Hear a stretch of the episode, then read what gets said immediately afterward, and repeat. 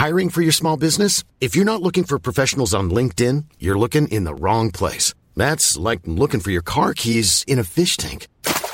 LinkedIn helps you hire professionals you can't find anywhere else, even those who aren't actively searching for a new job but might be open to the perfect role. In a given month, over 70% of LinkedIn users don't even visit other leading job sites. So start looking in the right place. With LinkedIn, you can hire professionals like a professional. Post your free job on linkedin.com slash people today. Qual a diferença entre o crente e o descrente? Segunda parte. Primeira carta aos Tessalonicenses capítulos 2 e 3. Comentário de Emaro Persona. 1 João capítulo 5, versículo 18. Sabemos que todo aquele que é nascido de Deus não peca, mas o que de Deus é gerado conserva-se a si mesmo, e o maligno não lhe toca. Sabemos que somos de Deus e que todo mundo está no maligno. O versículo 19 fala especificamente dessa, dessas duas esferas, né? Aqueles que são de Deus e aqueles que estão no maligno, que é todo mundo. Uh, mas a, a, passagem que, que é interessante desse versículo 18, ela tem duas, dois aspectos, né? Um é a questão daquele que é nascido de Deus não peca. Algumas versões diz assim, não vive pecando, não vive em pecado, ou alguma coisa assim, né? Mas eu creio que seria mais correto pensar que o que é nascido de Deus realmente não peca. E alguém pode falar assim: ah, mas eu peco. Sim. Mas aquilo em mim que é nascido de Deus não peca. A nova natureza que nós temos em Cristo não peca. É impossível o novo homem pecar. Nós pecamos por causa da, das tentações e de cedermos às tentações que nos pegam pelo, pelo velho homem, pela carne, né? na minha carne, isto é, uh, em mim, isto é, na minha carne, Paulo fala, não, não há bem nenhum, né? não tem nenhum bem. Uh, mas outro ponto aqui que eu queria levantar, que ele tem relação lá com o nosso capítulo de Tessalonicenses, é o que de Deus é gerado conserva-se a si mesmo e o maligno não lhe toca. E essa, semana passada eu recebi uma pergunta de um leitor dizendo uh, se Satanás não podia tocar no crente, não podia fazer qualquer coisa contra um cristão. Na verdade, pode. Pode e faz, né?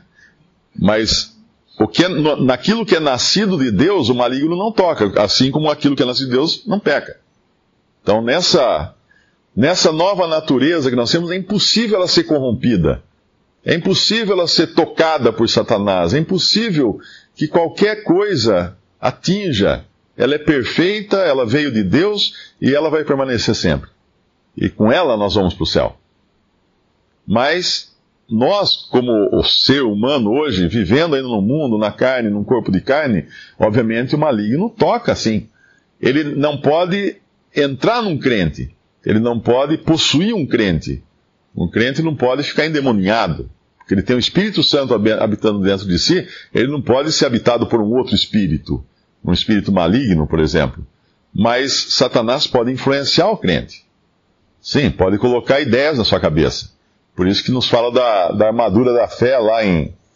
Eu acho que é Efésios ou é Gálatas, né? É, Efésios, né? Que nos fala da armadura, fala do capacete da, da salvação para nos proteger até os pensamentos, fala da, da, da, proteção contra os dardos inflamados do maligno. Bom, se nós precisamos de uma armadura para nos proteger, e é uma, uma, armadura que nós colocamos, né? Fala que coloque a armadura, é porque os dardos podem nos pegar sim, e podem nos machucar, podem causar dano em nós. E aqui é o que fala Paulo no capítulo 2 de 1 Tessalonicenses, versículo 18. Pelo que bem quisemos uma e outra vez ir ter convosco. Pelo menos eu, Paulo. Mas Satanás nolo impediu. Como que Satanás impediu Paulo de ir?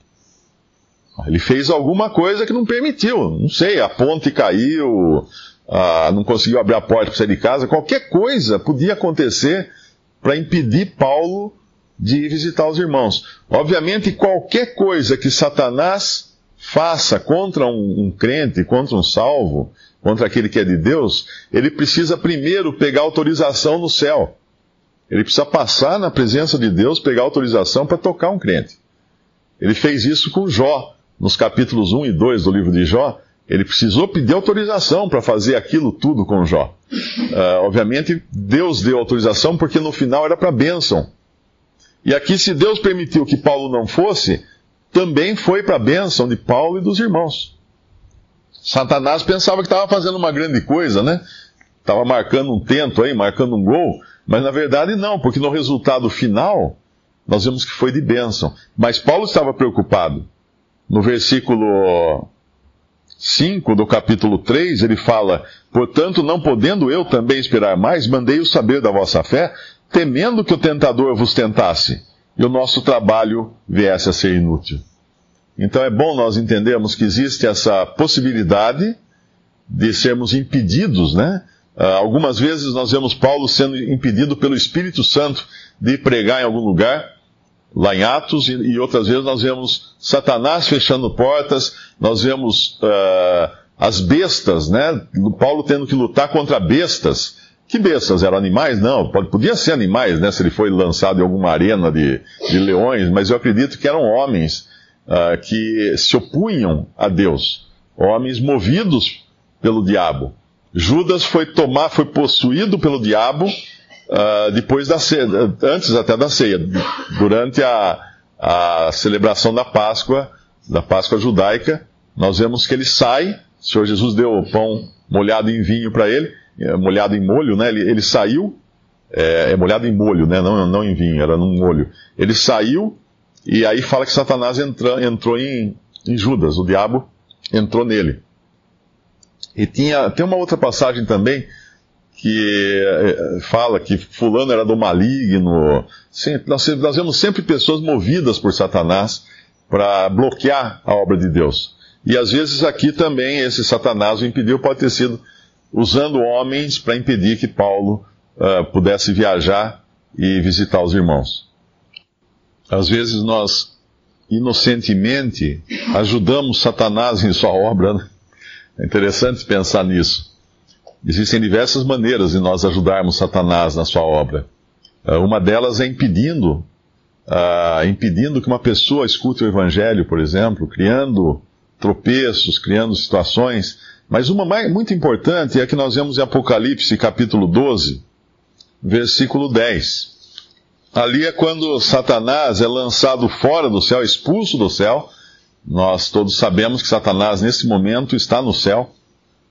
Uh, não está no inferno, não está no lago de fogo. Que, uh, o lago de fogo está vazio. Esqueça todas aquelas historinhas de gibi que tem um inferno com um diabo com um garfo lá, um, um tridente cutucando as pessoas e dominando lá no inferno, sendo dono do, do inferno. Não, tem, não existe isso ele vai ser um dos condenados no lago de fogo no final. Agora o lago de fogo está vazio, Satanás com seus anjos estão nos céus, e os seus demônios agem também na terra, os espíritos malignos na terra, esses possuindo pessoas. Mas aqui, aqui ele é lançado fora do céu, em Apocalipse 13, versículo 10. E ouvi uma grande voz no céu que dizia: Agora chegada está a salvação e a força, e o reino de nosso Deus, e o poder do seu Cristo. Porque já o acusador de nossos irmãos é derribado, o qual diante do nosso Deus os acusava de dia e de noite. Acusar irmãos é obra de Satanás. Então, muitas vezes nós nos pegamos, né, fazendo o trabalho dele, mas uh, não precisamos fazer esse trabalho dele. Ele faz muito bem já o trabalho de acusar os nossos irmãos. Então nós devemos deixar que ele continue fazendo o seu trabalho e não, não, não vamos interferir no trabalho de acusar nossos irmãos, porque esse é um trabalho do diabo.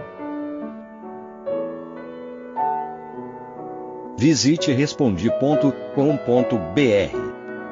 Visite também 3minutos.net.